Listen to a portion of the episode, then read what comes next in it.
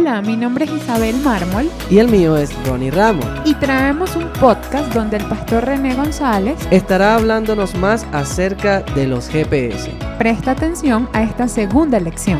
Pues el pastor René González estará trayendo con nosotros diferentes recomendaciones para los facilitadores de los GPS.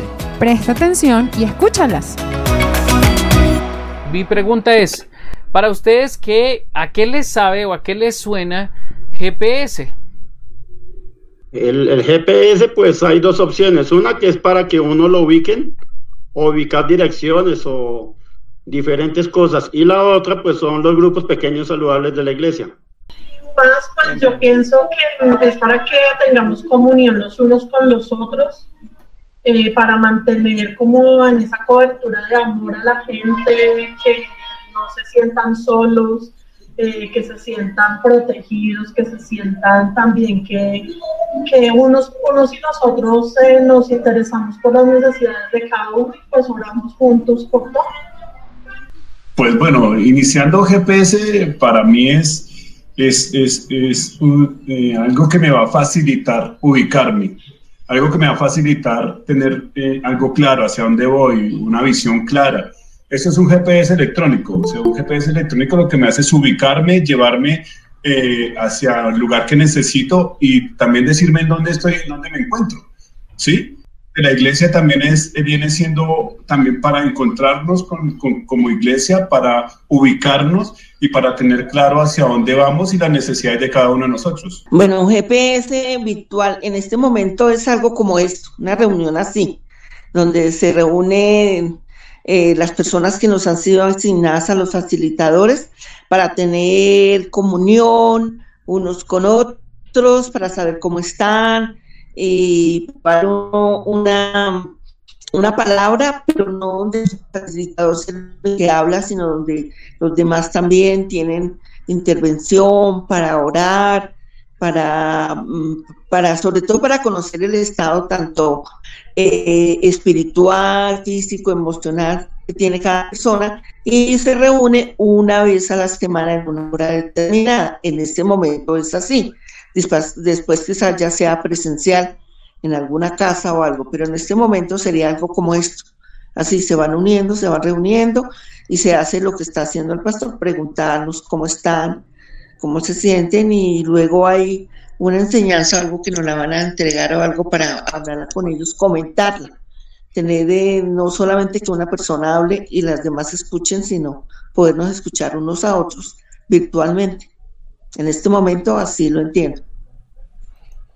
Ok, listo, muchas gracias. GPS es como una sigla y pues efectivamente, como muchos lo han descrito, pues en términos de tecnología, eh, un GPS es un posicionador global satelital. Realmente es eso. En el contexto de nuestra iglesia, un GPS es un grupo pequeño saludable. Eso es lo que significa grupo pequeño saludable. Entonces, nosotros como iglesia, pues necesitamos ser iglesia, ¿sí?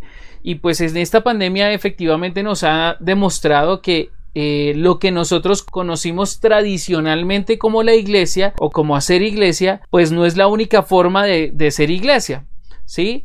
Porque todos veníamos eventualmente acostumbrados pues a que si tú eras de la iglesia, pues ¿qué te caracterizaba? pues que todos los fines de semana asistieras a una reunión masiva eh, donde se cantaba, se oraba, se escuchaba la predicación de la palabra y ya, listo. Sin embargo, ser iglesia va mucho más allá de eso.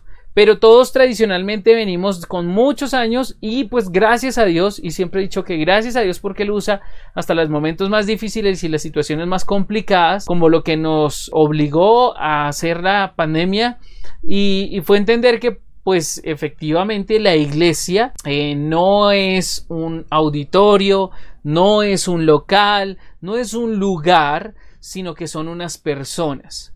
Y básicamente pues lo que nos permite es mantener, ¿cómo mantenemos la iglesia unida si no se puede reunir? ¿Sí? O sea, si no las puedo congregar, ¿cómo puedo mantener la unidad en la iglesia y cómo podemos mantener y seguir adelante en el crecimiento espiritual? Entonces, bueno, todas las iglesias entonces de una u otra forma migraron al proceso de transmitir por internet. ¿Sí? Y algunos pues lo que hicieron fue simplemente empezar a transmitir por internet el mismo culto que tienen el, el fin de semana. Sí, es decir, buscaron un lugar y pues lo que hacían era lo mismo. Entonces, pues bien sea con un celular con un computador, con una cámara, exactamente el mismo ritual que se hacía presencialmente, pues lo llevaron al, a la transmisión pues por internet. Y hasta el día de hoy muchas iglesias que siguen con ese mismo formato y estaban esperando pues que de alguna forma las condiciones se den para volver nuevamente a la presencialidad y volver nuevamente entonces a reunirnos y ser iglesia. Y sin duda ese es un elemento muy importante y es un elemento esencial dentro de la iglesia no es iglesia. O sea, puede que podamos tener un, auditorio lleno de gente y no es eso iglesia. Iglesia es precisamente una asamblea, una, un pueblo, una congregación de personas que de alguna forma dice la palabra de Dios que el reino de los cielos es semejante a una mujer que escondió una medida de levadura en tres medidas de harina. Y estaba diciendo eso con relación a que cuando la levadura y la harina se mezclan ya no se pueden separar. Uno no sabe qué es levadura y qué es harina, sino todo está en la misma. Pero que la levadura afecta toda la masa. Del mismo modo, la iglesia debe hacer eso y es no nos caracterizamos por ser una iglesia por el simple hecho de que nos congregamos, nos reunimos, cantamos determinadas canciones, escuchamos determinado mensaje. Eso puede hacer parte de, la dinámica de una iglesia, pero eso no es ser iglesia. Ser iglesia es cuando nosotros recibimos todo el favor de Dios y el plan de Dios y desarrollamos todo el propósito de Dios para nuestras vidas.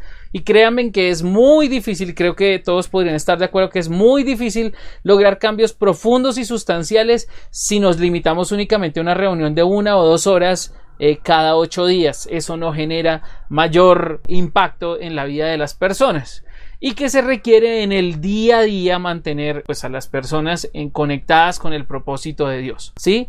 Una de las limitaciones que tienen los, los servicios presenciales multitudinarios, que son los que no hemos podido tener desde hace ya seis meses, es que hay muchos espectadores y pocos protagonistas. Es decir, la mayoría de personas van a presenciar un servicio religioso, participan de cierta medida y es participativo, pero no es un espacio de crecimiento integral porque solamente va por lo general en una sola dirección. Es decir, lo que propongan allá adelante en la plataforma que hagan las personas allí, reciban, escuchen, etcétera, etcétera. Entonces, aunque eso es parte importante, no es todo en la fe en Cristo Jesús. Y pues efectivamente la palabra de Dios nos muestra que la mejor forma de ser iglesia es que en la medida en que la iglesia sea más grande, continúe siendo pequeña, ¿sí? Y lo que hace la iglesia diferente son sus relaciones, son sus relaciones. Entonces, en la práctica general, un grupo pequeño saludable es un grupo de personas en la iglesia que se reúne en un espacio y en un horario y en un ambiente distinto al mega espacio que usualmente se use, bien sea que sean 50 personas, 100 personas, 1000 personas, siempre ese grupo va a mantener, es el grupo como en el, con el que yo genero amistad, con el que yo creo relaciones saludables y con el que todos juntos crecemos en el Señor. Nosotros miramos, por ejemplo, que Jesús tuvo su grupo pequeño. ¿Cómo conocemos el grupo pequeñño de Jesús? ¿Cómo se les llamaba o cómo se les identifica hoy en día? ¿Quién me dice? Los apóstoles no eran. El grupo del GPS de él eran los apóstoles. Ok. ¿Y cada cuánto se reunía el GPS de Jesús? Mm, yo creo que todos los días. Todos los días. Él andaba con ellos a toda hora. Todos los días. Exactamente. En todo momento estaba con ellos. Exactamente, todos los días. Así que ellos conformaron una familia, literalmente, una comunidad. Nosotros le llamamos a la iglesia una familia de fe, ¿verdad? Somos una familia. Entonces, pero una cosa es ser familia y otra cosa es ser parientes. Por ejemplo, en este momento yo estoy en un proceso de tratar de reunir a todos mis parientes porque realmente de familiar sí somos familia, pero realmente somos más parientes, porque llevamos más de 20 años sin vernos y sin hablarnos, ¿sí? No nos hemos vuelto a reunir. Y estoy tratando de hacer el, de abrir el espacio para poderlos reunir. ¿Quiénes son esa familia? Mi mamá y todos sus hermanos y todos mis primos y los hijos de todos mis primos. Esa es la familia Rincón Murcia, que es la familia, mi familia. Sin embargo, ellos son mi familia, pero yo no tengo una relación familiar con, con ellos.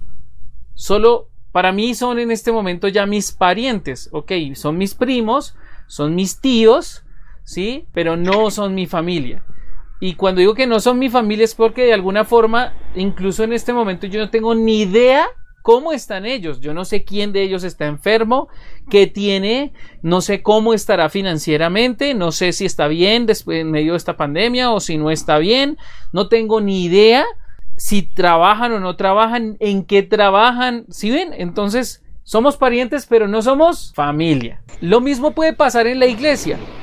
Podemos ser muchos, ser familia de la fe, pero a la hora de la verdad somos solo parientes. ¿Por qué? Somos hermanos en Cristo, pero yo no tengo ni idea de qué es lo que está pasando con las demás personas en la iglesia, salvo una o dos personas. De hecho, la mayoría de personas incluso enfocan tanto su fe en sus propias necesidades que no se dan cuenta ni siquiera de las necesidades de los demás. Enfocan su fe tanto en lo que Dios hace en la vida de ellos que no se enteran ni, ni, ni tienen cuidado de lo que Dios está haciendo en la vida de los demás enfocan tanto con relación a lo que ellos necesitan o en lo que ellos desean, perdón, pero no tienen ni idea de lo que los demás desean, ¿sí? Entonces, ¿somos parientes o somos familia? Esa es la diferencia.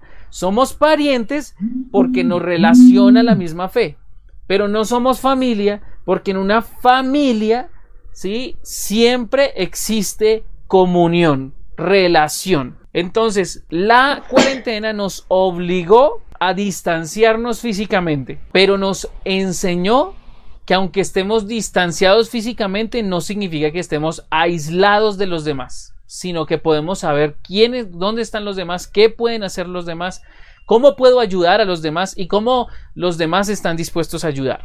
¿Sí? Eso es lo más importante.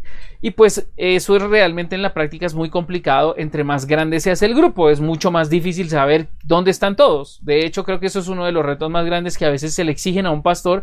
Y es que la mayoría de personas en la iglesia piensa que el pastor puede saber el nombre de todo el mundo, a qué se dedica, a qué fue. Yo soy de hecho hasta una persona muy, muy despistada en el sentido en que a mí me cuentan algo y yo después ya ni me acuerdo. Por eso soy bueno para guardar secretos. Porque a mí a veces me dicen, ¿se acuerda lo que yo le había dicho. No, yo no me acuerdo. ¿Sí? Y después cuando ya me empiezan a contar el cuento, ah, ya por allá empiezas mi memoria a encontrar allá la memoria, decir, ah, sí, sí, sí, sí, ya me acuerdo qué fue lo que me contaste, pero no lo tengo presente.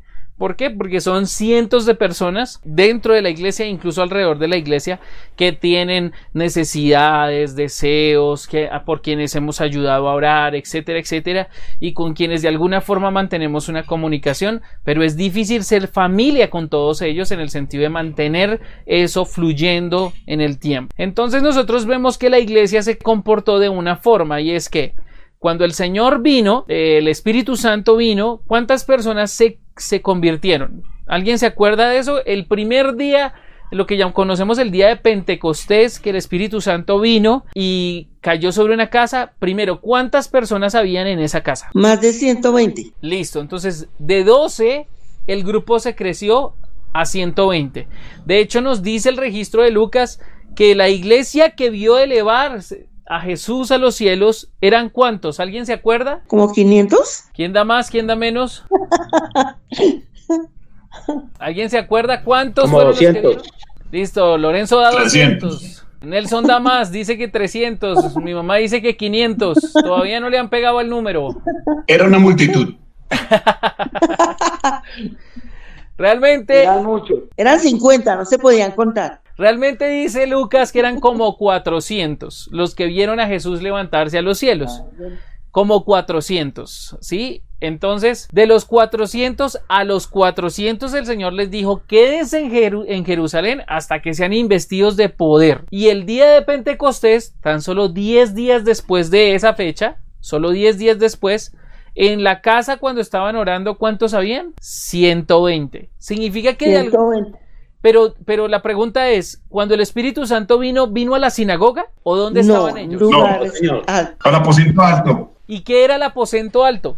donde estaban reunidos los apóstoles, los 120 estaban allí escondidos orando. Ok. Como una terraza debió ser para caber 120. Exactamente. El se le llamaba aposento alto porque en las edificaciones de Jerusalén en esa época, algunas tenían como una especie de terraza. Y eran las terrazas donde usualmente se ponían los cántaros de agua, o sea, donde estaban como los tanques de agua, donde se hacían las ceremonias de, purificación. Era como una terraza lo que había ahí, ¿sí? Y habían 120 personas en la terraza de esa casa, que le llamaban el aposento alto, pero pues realmente era la terraza de una casa. ¿Listo? En la casa era donde estaban reunidos. No vino el Espíritu Santo cuando estaban reunidos en dónde? En la sinagoga. La pregunta es, ¿la iglesia se, y, se reunía en la sinagoga? ¿La de Jerusalén? ¿Qué recuerdan ustedes? Hechos nos dice que sí, que ellos iban a la sinagoga. De hecho, iban el día sábado porque el día sábado para los judíos es el día de reposo y es el día del Señor. Así que los días sábados siempre había actividad en, la sinagoga o en el templo. Pero ese día que cayó Pentecostés era, era la fiesta de Pentecostés. Ellos no estaban en la sinagoga, sino estaban en una casa, se reunieron. Tal vez no estaban los 400 porque era difícil reunir a los 400 en una casa, ¿sí? Entonces solamente los que cabían en ese momento para celebrar la fiesta de Pentecostés estaban ahí 120 y ahí vino el Espíritu Santo de Dios y se derramó. Y de ahí en adelante después dice que cuántas personas, o sea, de 120 a cuántas personas pasó la iglesia después de eso. Como a tres, ¿no? A más de cinco mil. Cuando Pedro predicó. Dice la, palabra, dice la palabra que fueron más de como, mil. Dicen que fueron como tres mil, ¿sí? como 3000. Ahora, algunos teólogos dicen que no eran 3000, sino que eran, que eran 1000. Entonces, porque que ellos decían que eran 3 y 1000 más. ¿Sí? Eh, no importa si hicieron la, el conteo o no, si eran 1000, o sea, si eran 1000 y 3 más o eran 3000. La pregunta es: si ya vemos 120 en la iglesia, y el Espíritu Santo viene y aparece y, yo hago un mensaje donde se convierte en tres mil personas, ¿cómo creen ustedes que vamos a, congregar tres mil personas? ¿Qué haríamos? En un parque. ¿Cierto? La única sería en un parque, ¿sí? Compramos un lote grande. Sí, pero mientras tanto. ¿De aquí a que lo compremos? Pero de aquí a que lo compremos, a los ocho días hay servicio. ¿A dónde los metemos? No hay dónde meterlos. Así hagamos diez reuniones, no hay dónde meterlos, ¿cierto? Entonces, ¿qué fue lo que ellos hicieron? Se reunieron por las casas, ¿sí? Lo primero que armaron fue que grupos pequeños. Y en cada grupo, pues la pregunta es, si eran 12 apóstoles, ¿de a cuánto le tocaba a cada apóstol? Si eran 3000. Si habían 12 pastores, bueno, 11 porque no estaba Judas. De a 90 aproximadamente, creo. 90 te da la, la, la, la, cuenta alguien que tenga una calculadora y coja 3000 y divida por 11. Es un aproximado. Ya 90 me da 900. 990. Ah, 278.72. Listo, digamos que 270 personas. Digamos, 270. digamos que 270, ¿cierto? Entonces de los 270 tendrían un lugar donde reunir 270 personas y cada apóstol por separado tenga un culto eh, abierto para 270 personas, era difícil encontrar espacios así, así que se repartían en grupos mucho más pequeños y la iglesia de tres mil y pico de personas, pero eran muchos grupos pequeños de personas. Y ahí dice a qué se reunían. Listo. Yo les pasé a ustedes un podcast, ¿cierto? Listo. ¿Quién no lo escuchó? Yo no lo escuché, pastor. Ok, listo. Lo ideal era que lo hubieran escuchado para este momento, pero no hay problema. No, no lo puedo escuchar, Pastor. Ok, no hay problema. Les pido el favor que lo escuchen, listo, para que sepan de lo que estoy hablando. Ahí en el podcast yo hago una, una pequeña enseñanza y describo qué hizo la iglesia de esos momentos en grupos pequeños. ¿Cómo era? ¿Qué era lo que hacían los grupos pequeños? En la práctica general, pues, ¿qué necesitamos? Realmente lo que nosotros necesitamos en este momento como iglesia es migrar hacia los grupos pequeños en, el sentido en que la iglesia tradicionalmente venía siendo una iglesia, lo que la mantenía unida eran las reuniones generales, pero ahora se va a invertir eso. Nosotros no vamos a tener grupos pequeños, nosotros vamos a ser una iglesia de grupos pequeños que se reúne masivamente en algún momento.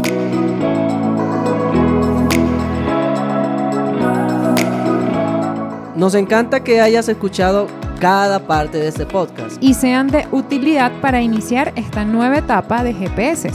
Nos vemos en otra oportunidad. Gracias.